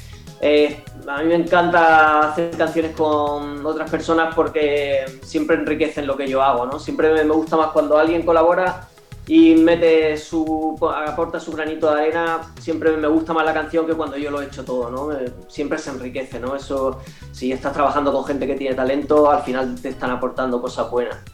Entonces, eh, a, a mí me- yo estoy contento con esta situación de, de colaboraciones y voy a- va- los pilotos también nació como una célula creativa en la que cabían muchas cosas, ¿no? Y mm, principalmente eh, una de las que más partido le hemos sacado en las colaboraciones en todos los discos, excepto en el primero, que también hubo colaboraciones externas, pero a partir del segundo ya eh, todas las canciones tienen una influencia externa, una participación de otro artista y bueno, el culmen ya es la Alianza Atlántica que, que es un disco centrado en eso. Que algún día, algún día me imagino que estará el sueño, las ganas de juntar en alguna parte del mundo a todos. Jaja, Sería increíble, claro. Pero, Pero muy- es muy complicado, muy complicado, pero bueno, quizá... Pero yo lo veo, mm, o sea, en un mira, primavera- en España nos hemos juntado Pamela, eh, Nico de Kanaku y nosotros, ¿sabes? Aquí estamos ahora mismo aquí los tres en España y ya te digo que vamos a hacer cosas, eh, nunca se sabe, siempre cabe la posibilidad de en- que en algún festival grande, exacto. O igual sea, no todos, pero igual sí la mitad. que un, bien. primavera, un vive latino, se, se antoja como, como, es más, gente de vive latino, ahí está, traigan a los planetas, traigan a todos ellos, que además todos tienen, en- en- o sea, Little Jesus ya estuvo, Kanaku ya estuvo, Pedrina ya estuvo, Algodón Egipcio, si mal no recuerdo, ya estuvo, o si no tiene todo para estar. Eh, eh, los, los, este, los, o sea, ustedes no como los pilotos, pero sí como los planetas ya estuvieron. Entonces, de una u otra manera, Dos veces. Exactamente, dos veces. O sea, ya conocen el ADN del festival. Y, y hay, que, hay que hablar con gente, ¿no? Porque, porque esto sí es de esas cosas y que, que es una de las, de las cosas que nos da la música, que hoy se puede colaborar con quien sea. Pero el poderlos juntar para que se hiciera este disco de principio a fin sería algo de una sola vez en la vida, ¿no? Claro. Y, y la música nos sigue enseñando que hay cosas que pueden hacerse una sola vez en la vida. Por más que hoy estemos acostumbrados a que tenemos todo en el momento que queremos, a la hora que se ajusta a nuestros tiempos, todavía esas cosas que son únicas se pueden valorar mucho. Y aquí, pues es un disco entero que, que, que se sabe que a lo mucho podrá ser tocado una o dos veces en la vida completo como tal, ¿no? Desde luego, sí, sí. Vamos a darle idea a los organizadores del Vive Latino. Un escenario, escenario Alianza Atlántica, donde toquen todos los artistas que participan en la Alianza Atlántica, su propio concierto y al final de todo, el tocar la Alianza Atlántica todos juntos. E- Eso ya me gustó como festival. O sea, porque además... Bueno, el Vive Latino es tan grande, es tan gigantesco que podría habilitar un escenario solo para eso y tampoco se trastocaría mucho eh, la, en la organización general del festival, ¿no? No, total, totalmente, pero... La logística. Ahora, la, la pregunta es, ¿cómo fuiste, bueno, cómo fueron ustedes conociendo? eh, porque además me gustan las historias detrás de, de, eh, un resultante, porque creo que son, son además colaboraciones que no vienen de, de un escritorio. Vamos, me refiero a, no hubo un, una- un plan de marketing que dijera, ah, a los pilotos les conviene hacer esto con Little Jesus porque ya vi los números de Little Jesus, sino creo que todas son colaboraciones que se dieron más por el ser humano, por el contacto humano, por el contacto musical. Entonces me gustaría así, si quieres rápido, que demos un cómo conocieron a y empezamos con Mula. ¿Dónde los conocieron? ¿Quién se los presentó?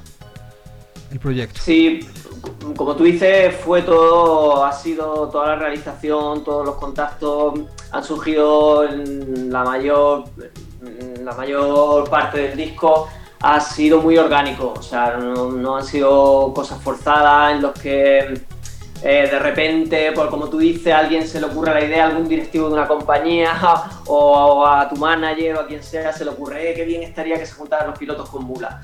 Eh, venga, vamos a hacerlo. Y ya te marcan ellos los tiempos, te marcan la manera, te marcan, no, no, esto ha sido todo, ha partido todo de nosotros, contacto directo con los artistas y, mm, y ya entro a la pregunta. Con Mula, por ejemplo, eh, las conocimos porque participamos en un disco de homenaje a Janet.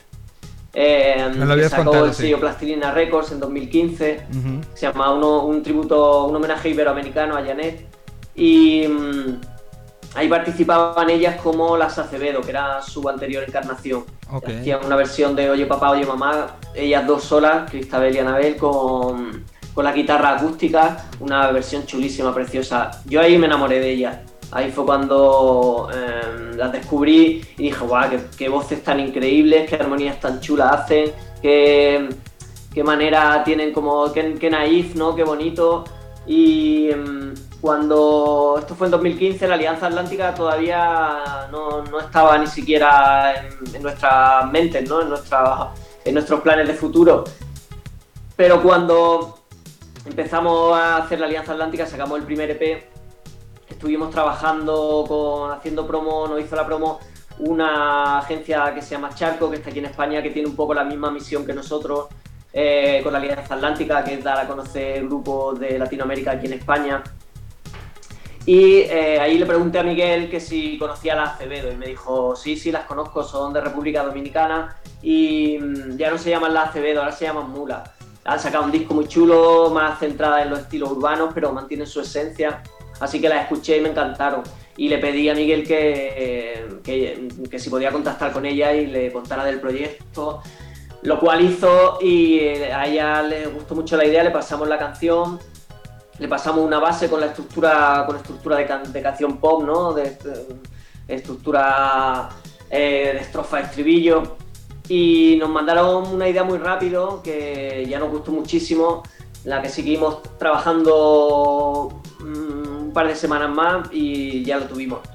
Eh, ellas respondieron súper bien en todo momento.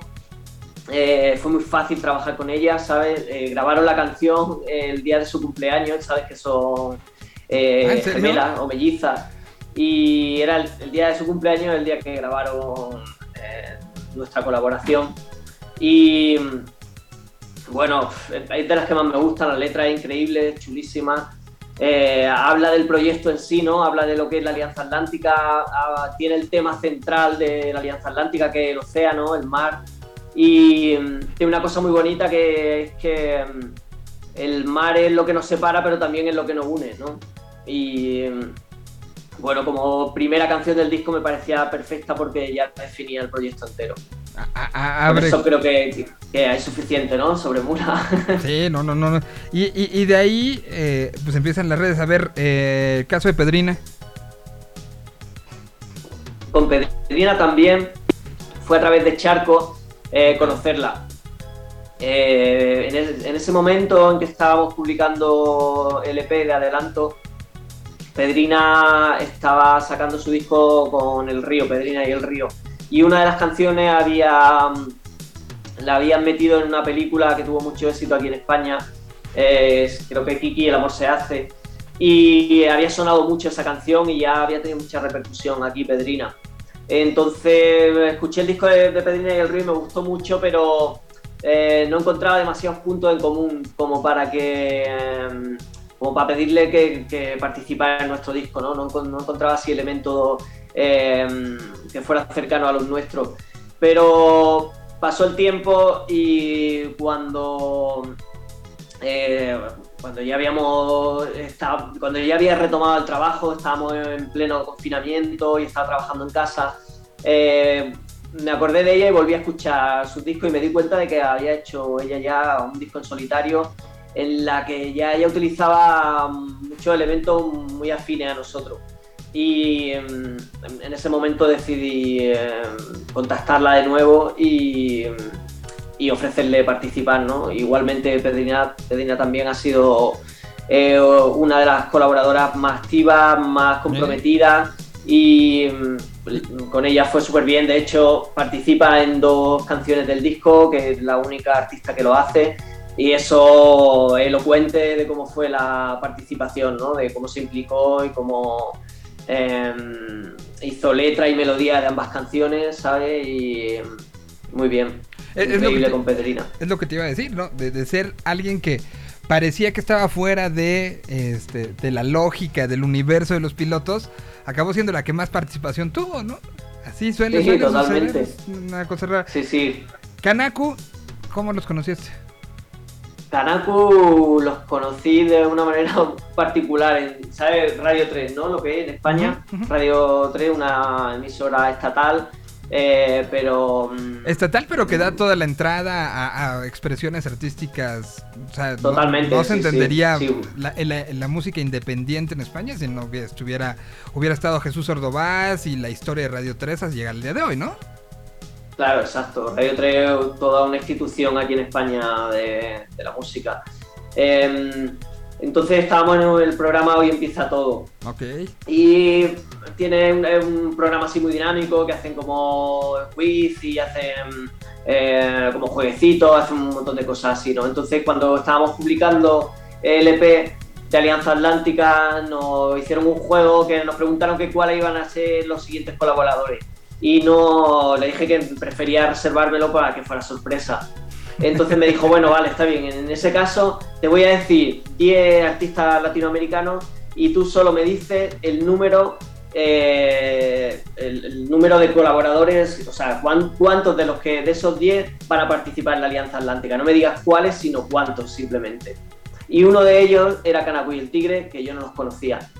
Pero el nombre me llamó mucho la atención y en cuanto salí de la entrevista me, puse Spotify y lo escuché y me encantaron dejaron eh, alucinado por completo.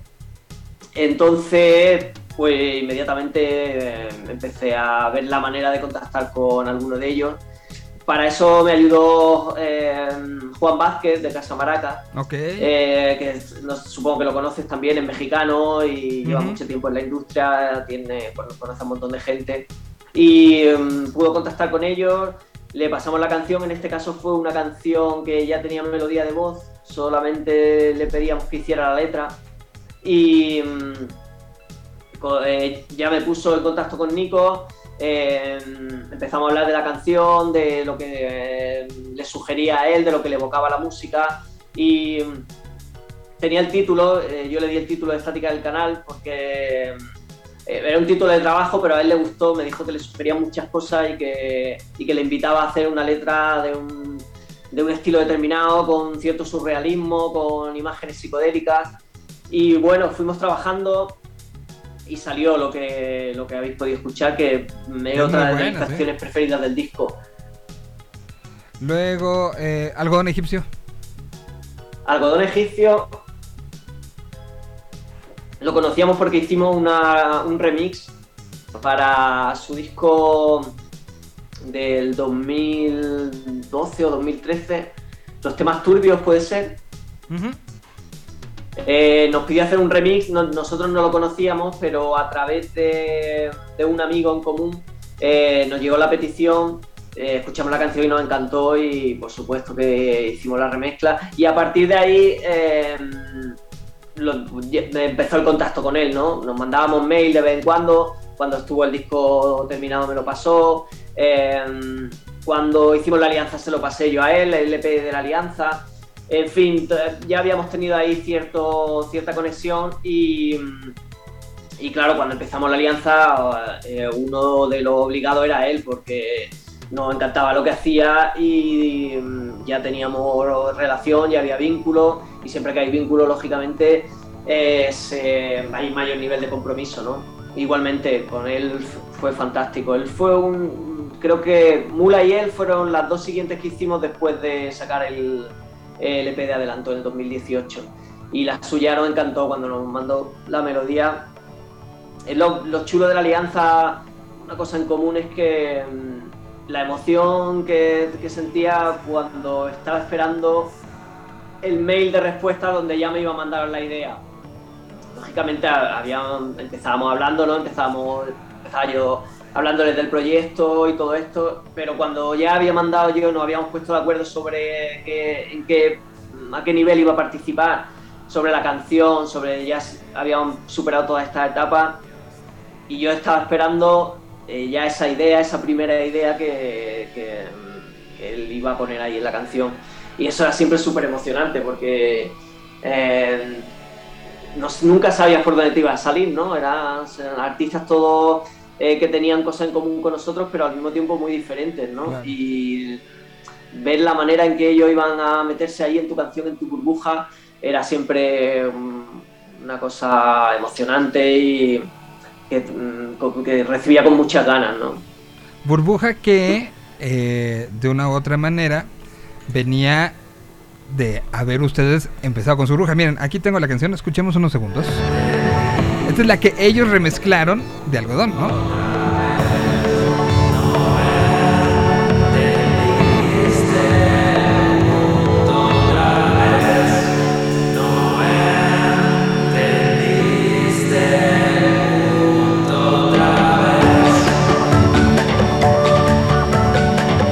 Se llama Los temas turbios. Este es el remix que hicieron los pilotos y con eso empezó esta historia con algodón egipcio. De ahí me falta preguntar. A ver, estoy viendo la lista. Hay que animar al algodón egipcio, hay que animar a Chequi a que haga más discos, ¿eh? Sí, no, hace, hace cosas. Y hace también unos remixes. Un, remix que hizo para, para Columpio Asesino, para Toro. Ah, sí, lo he Es, escuchado, es brutal. Sí, tú lo, lo hace muy bien. A ver, de ahí, eh, bueno, Marcela, ya platicaste un poco al principio. Em, Pamela Rodríguez. Pamela Rodríguez sí que fue contacto, digamos, citas ciegas, por decirlo así de, de una manera. Eh, fue mm, esto fue recomendación del algoritmo de, de una de estas plataformas de streaming, no voy a decir cuál. Ok. Eh, estaba buscando durante todo el tiempo de realización de la alianza, yo me iba haciendo listas de Spotify, ¿no? Iba eh, ya bien, fuera bien porque me llegara por, por medio de internet o bien por amigos, recomendaciones de amigos, bien por, eh, por estos algoritmos, ¿no? Yo iba haciéndome siempre eh, listas de reproducción, ¿no? De todas las cosas que iba descubriendo que me gustaban, pensando también en que podían ser, mm, que podían participar en la alianza, ¿no? Y Pamela Rodríguez fue una de ellas. Eh, tenía tres o cuatro canciones suyas en lista y me encantaba una que se llamaba Cortemos. Y eh, mm, bueno, eh, llegó un momento en que había una canción que mm, no encontraba, no tenía claro bien a quién ofrecérsela y repasando una de las listas me, salió Pamela Rodríguez y pensé que, iba a encajar muy bien en esa canción. También el contacto fue a través de Juan Vázquez. Eh, ella la- le alegró mucho que la contactáramos, que, que le pidiéramos participar. También fue eh, una de las artistas que, se implicaron más, que trabajamos muy rápido. Y con ella mm, la comunicación fue más eh, intensa que con el resto. Eh, bueno, ella es una persona súper abierta y súper sociable, ¿no? Entonces, desde el primer momento que contactamos, mm, nos mandábamos un montón de WhatsApp, eh, hablando ya no solo de la colaboración, de otras cosas. Lógicamente le mandaba música, ¿no? Para que eh, viéramos qué, qué influencias teníamos en común y dónde podíamos converger, ¿no? Eh, y bueno, hicimos la colaboración y a raíz de hacer la colaboración mantuvimos un contacto bastante estrecho, hablamos por teléfono alguna vez y mm, también participé yo en algunas cosas que ella estaba haciendo, en una versión que hizo de Iván Ferreiro. Eh, también participé en otro proyecto que ella estaba haciendo con una escuela eh, de música de Lima. Eh, bueno, nos fuimos haciendo amigos poco a poco y, ya te contaba antes que, mm, em, bueno, llegó un momento en que la cosa encima con la, con la COVID se puso muy complicada y se vino a vivir a España. Entonces, cuando se vino a vivir a España, ya habíamos coqueteado con la idea de hacer cosas juntos porque ella me decía que venía a pasar temporada en España de vez en cuando.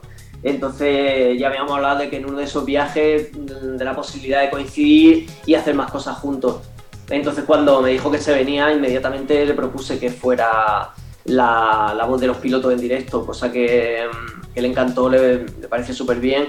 Y bueno, no me enrollo más, pero ahora mismo Pamela ya forma parte de los pilotos de manera permanente. Ya, he- ya hemos hecho un par de con, tres conciertos Ok. y eh, encajamos súper bien y mm, por ahora vamos a seguir trabajando, como te he contado antes, vamos a darle continuidad a la Alianza Atlántica con ella. Y bueno, ya veremos qué nos depara el futuro. Y hay quien se queja del algoritmo, ¿no?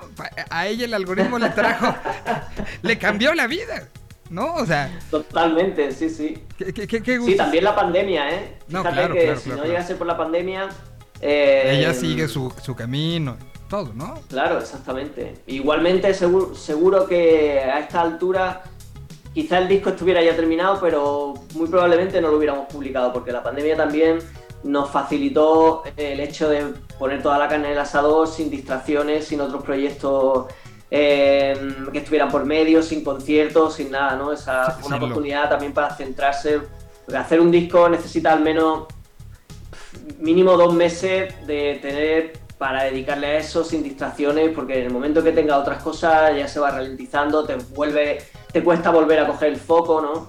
Entonces la pandemia también ha traído cosas buenas por, por otras partes. Bueno, y en ese sentido, ustedes ya, ya cuentas que ya empezaron la reactivación, han- eh, ya han tenido, pues, hicieron un poco streamings, ¿no? Este, de una u otra manera tú como músico participaste en, en diferentes momentos, pero ahorita ya se está empezando a dar esta luz en el camino. ¿Cuáles son los planes de, de esta presentación de los planetas de, de los planetas de los pilotos de cómo llevar esta eh, eh, eh, esto porque al final está hecho para eso, ¿no? Para llevarlo a la pista de baile, para llevar esta unión sonora y me imagino que ya habrá como pues, los sueños de decir, ok, hay un nuevo momento, ¿cómo quieren que se concrete? Sí, como ya te decía, hemos hecho tres conciertos. eh, este jueves tenemos otro. eh, y probablemente luego en septiembre y octubre tenemos otros también. Pero aquí en España se están empezando a hacer cosas, pero no está todavía eh, Sí, no, del la situación en un nivel de normalidad, ¿no? Este fin de semana pasado, por ejemplo, se hicieron tres festivales en Barcelona. Ujú. Eh, el Cruilla, el Vida y otro que no recuerdo el nombre. Y todos se supone que tenían las máximas, eh, los máximos niveles de seguridad, de control de test de antígenos y todo esto. Y parece que estaba leyendo esta mañana un artículo en el que dice que mm, en el Vida se han dado un montón de contagios. Porque parece ser que los bastoncillos que tenían para hacer las PCR eran más cortos de lo normal y los sanitarios que estaban haciendo las pruebas no querían mm, introducirlos mucho en la nariz para no hacerle daño ¿no? a lo- al público, a los asistentes. Y al parecer las pruebas que han sacado son muy superficiales, eran muy superficiales y no eran, mm, ¡Wow! no eran lo suficientemente. eh, la muestra no era lo suficientemente profunda como para ser veraz, ¿no? Entonces parece que ha habido un número de contacto, de contagios bastante importante. Entonces estamos dando un paso atrás ahora aquí en España. Está volviendo el toque de queda en algunos sitios, están cerrando el ocio nocturno también. Así que bueno, parece que estamos, ¿sabes? Con la variante Delta esta también, como hay mucha gente vacunada, eh, la gente que se está contagiando son gente más joven que ya sabes que le afecta menos, entonces el hospital está menos saturado y por supuesto no es tan, la situación tan grave como ha sido en las olas anteriores, pero ya se puede decir que hay una quinta ola. Así que bueno, como te digo, se están haciendo cosas, pero no es la experiencia completa de ir a un concierto. Eh, en el caso de estos festivales que te digo, sí, pero en los otros que hemos tocado nosotros ha sido todo el público sentado, con distancia de seguridad, en fin, ya sabes, con todas las medidas estas COVID. Entonces, bueno, bien porque algo es algo, ¿no? Se está pudiendo hacer algo, pero no estamos en la situación todavía de que se hagan muchos festivales, de que sabes que en España en verano hay cientos de festivales, este año hay poquísimos. Entonces, bueno, eh, no puedes hacer planes eh, como si estuviéramos, si no tuviéramos este problema que tenemos encima. Así que se está haciendo lo que se puede y en cuanto la situación llegue a la normalidad ya pensaremos en algo más sólido como una gira, como ¿sabes? Algo que ya tenga una fecha eh, que puedas mantener y que se pueda hacer con toda la garantía y todo esto. Entonces, ya te digo, no, en ese sentido de directo no hay planes muy concretos.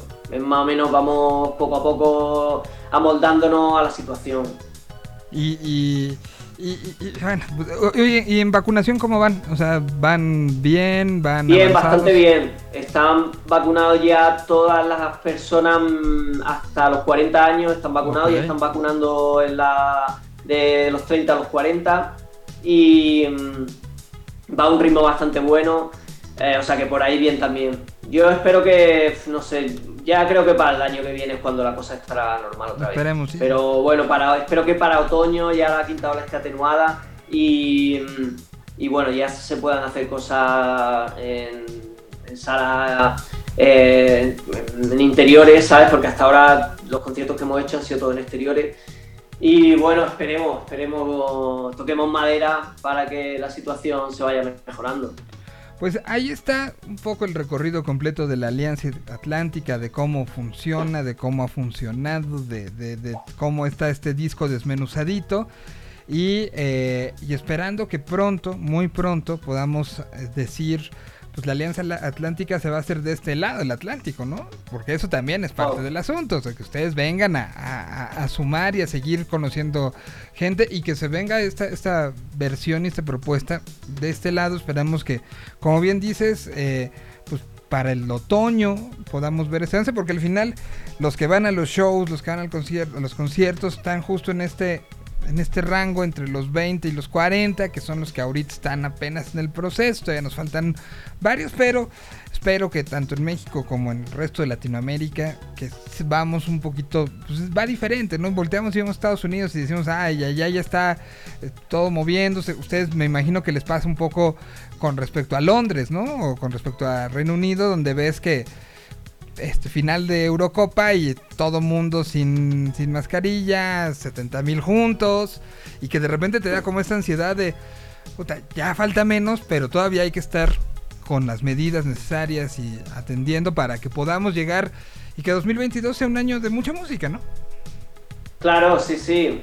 Sí, luego por otro lado, ya para acabar con esto de la pandemia, eh, hasta que está este virus Mm, tiene la particularidad de que si no está vacunado todo el mundo, no hacemos nada, ¿sabes? Tiene que estar vacunado todos los países. Y mientras queden países que no vacunen, la cepa va a seguir mutando y esa mutación va a volver a, los países en los que la gente esté vacunada. Y sí, claro, lógicamente la, la enfermedad no va a ser tan grave, no va a haber tantas muertes, pero el problema va a seguir ahí. Entonces, tiene que estar vacunado todo el mundo. Eso se tiene que concienciar los dirigentes porque si no, nunca nos vamos a librar del problema. Eh, sobre lo que dices de, volver a tocar, de visitar México Latinoamérica, no sabes las ganas que tenemos. El último viaje que hicimos fue en 2017 y mm, estamos deseando de volver. Yo siempre que voy especialmente a México, eh, me siento como en mi casa, mm, disfruto muchísimo de cada hora que paso allí y mm, ojalá tenga, tengamos oportunidad de ir y pasar a hacer eh, una gira, mini gira o gira más grande o más pequeña, pero que podamos visitar diferentes ciudades e incluso que tenga tiempo para quedarme luego una semanita disfrutando de, de vuestro país que me encanta. Y espero que así sea muy muy pronto. Y mientras, pues tenemos que estar pendientes de esta alianza que, como bien dijiste, no se acaba con estos, estas canciones, ya están las planeaciones de más y aquí estaremos muy pendientes de, del asunto. Pues yo te agradezco el tiempo, este, Brani, por, por esto, las pláticas siempre contigo se ponen súper intensas y espero que la siguiente la podamos hacer ya en persona, ¿no? Eso espero, me encantaría. Pues yo te agradezco mucho este tiempo y a la gente que nos estuvo viendo en video, porque mira, está- estábamos en directo, acá está. Estábamos en directo Ajá. también en video. Entonces, gracias a los que estuvieron también pendientes acá, los que nos estuvieron escuchando, los que nos van a escuchar cuando esto se convierte en podcast en un ratito más. Pero, pues, muchísimas gracias por, por estar pendiente y por estar eh, aquí en, en- en este proceso. Estén, eh, sigan a las redes sociales de los pilotos. ¿Cuál es la que más usan? Y que acá- Instagram. Instagram es la favorita. Es donde Sí. te encuentran directamente, este, contestando, viendo, siguiendo. Sí, en los guion bajo piloto y ahí tenéis eh, toda la actualidad pilotera. Ahora la pregunta es, ¿qué canción ponemos? De todo el Em, disco. mm, Pues em, elígela tú, Miguel.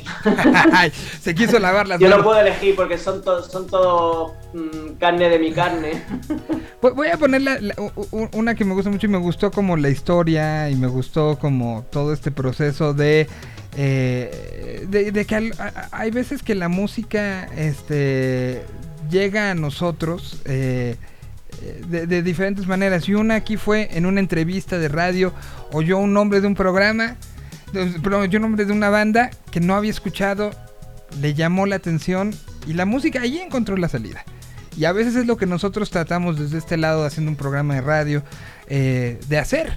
De decir, escuchen esto y de ahí se abrirán diferentes puertas. Ahí está el ejemplo de algo que pasó y de que se convirtió y se concretó como una canción que hoy está en otro disco.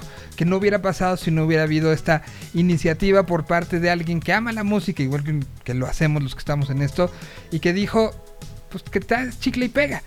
Y acabó pegando tanto que hoy es parte de una realidad que une España con, con, con Perú, que lo une de una u otra manera pasando por carambola por toda Latinoamérica. Y bueno, yo te agradezco, Brani, por, por esto y por haber compartido estas historias detrás, porque son historias que le dan un doble sentido a la música, ¿no? Porque son las historias humanas, cómo se convirtieron en canciones. Te agradezco muchísimo haberlos compartido con nosotros este día. Gracias a ti, Miguel. Un placer, como siempre, hablar contigo. Y lo que te digo siempre, que aquí me tienes para cuando quieras. Lo mismo digo yo y, y espero que en serio muy pronto nos podamos ver. Mientras tanto, lo que nos une y lo que genera esta alianza, esta complicidad, pues son justamente las canciones. Aquí la tenemos.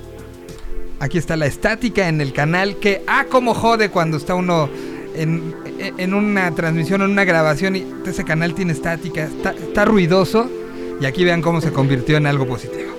Muchas gracias, Brani. Muchas gracias a los que nos vieron en video. Nosotros seguimos todavía en radio un rato más.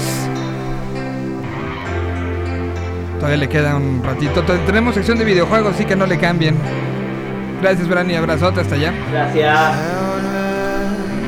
resucitar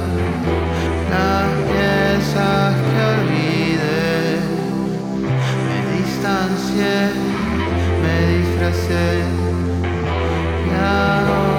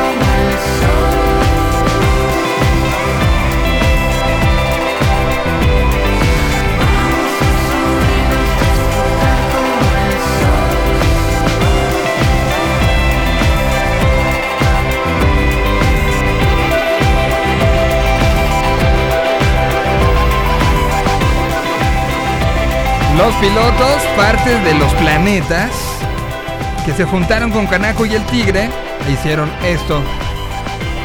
Se llama Estática en el Canal y vienen en la Alianza Atlántica. Gran canción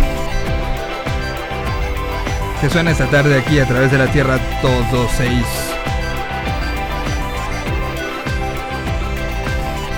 Ya está conectado alguien que, que cuando en la chamba le dicen, güey, hay estática en el canal, tiembla, sufre, corre y se esconde. Sí, es de las peores cosas que te pueden decir, ¿no? Es correcto. Tiene ruidito, güey.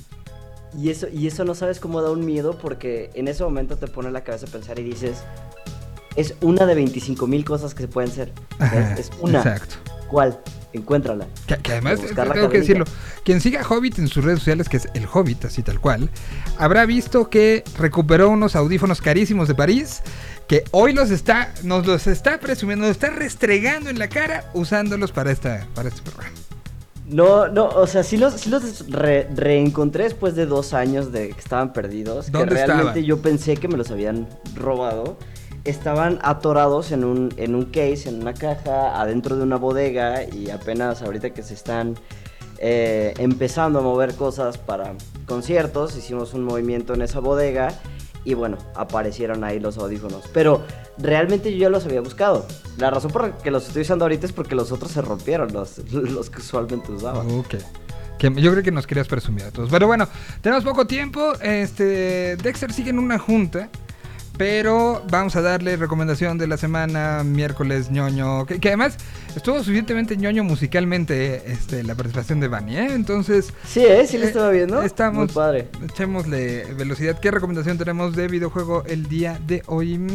El día de hoy la recomendación es Kerbal Space Program. Este es un videojuego. ¿Se acuerdan la semana pasada di una recomendación de eh, este juego que se llamaba Space Flight Simulator? Que era como Ajá. hacías tu, Tu- tu- tu nave y podías ir a explorar. Yo, yo me sentí el, el fin de semana viendo este juego que recomendaste eh, eh, y, y lo que sucedió con, con el, el lanzamiento y el arranque de, de Virgin Galactic.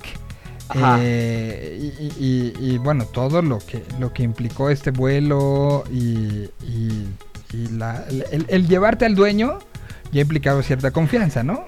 Claro, claro, ya tiene, ya tiene, ya es cierta confianza y también tiene cierto nivel de dificultad como extra para los Ajá, pilotos, ¿no? exacto.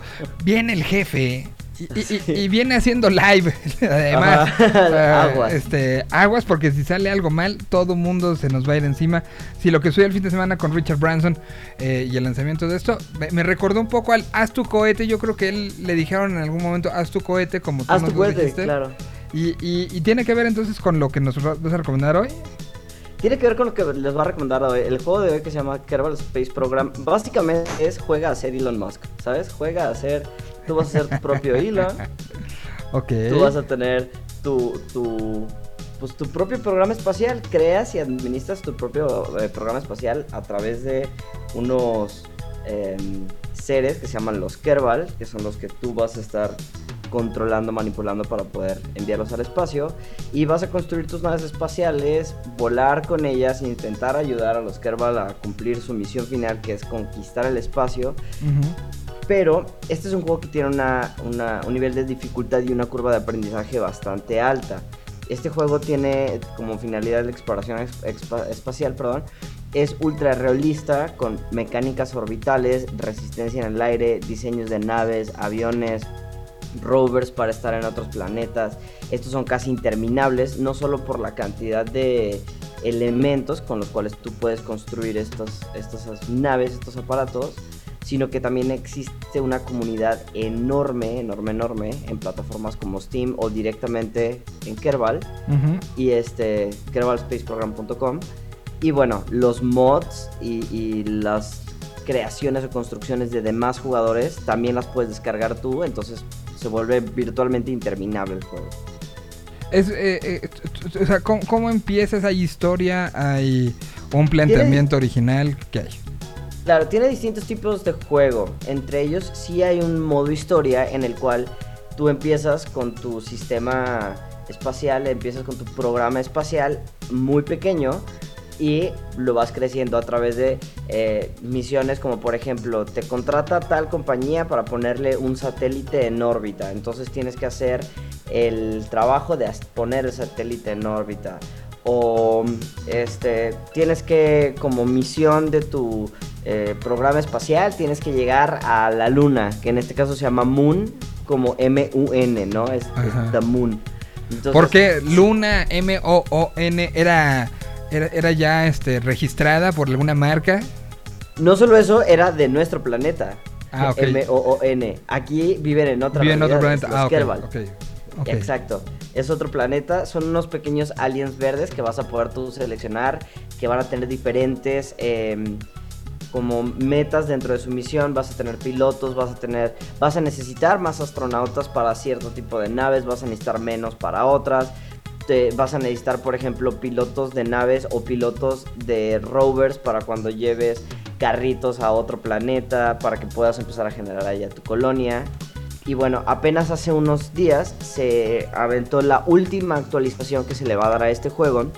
De nuevo, esto no significa que el juego vaya a dejar de funcionar o vaya a dejar de estar bueno, ya que existe todo esto alrededor de el mismo, pero se va se planteó la última actualización ya que se espera una versión ¿Un 2 nuevo? del juego. Es correcto, en el año 2022. Ok. Nada más Entonces, tomemos en cuenta que este salió en el 2011. Entonces es un juego con 11 años de, de vida y que sigue, sigue siendo actualizado. ahora, la tiempo de, o sea, el cuánto tiempo te exige para, para entender la curva, este es algo que tienes que dedicarle mucho tiempo, poco tiempo, es este desestresante, es estresante, ¿cómo es?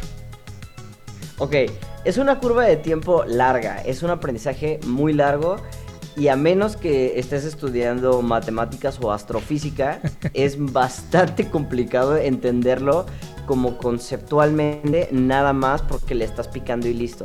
Yo personalmente sí soy de la idea de los juegos de ahí tú pícale y le aprendes.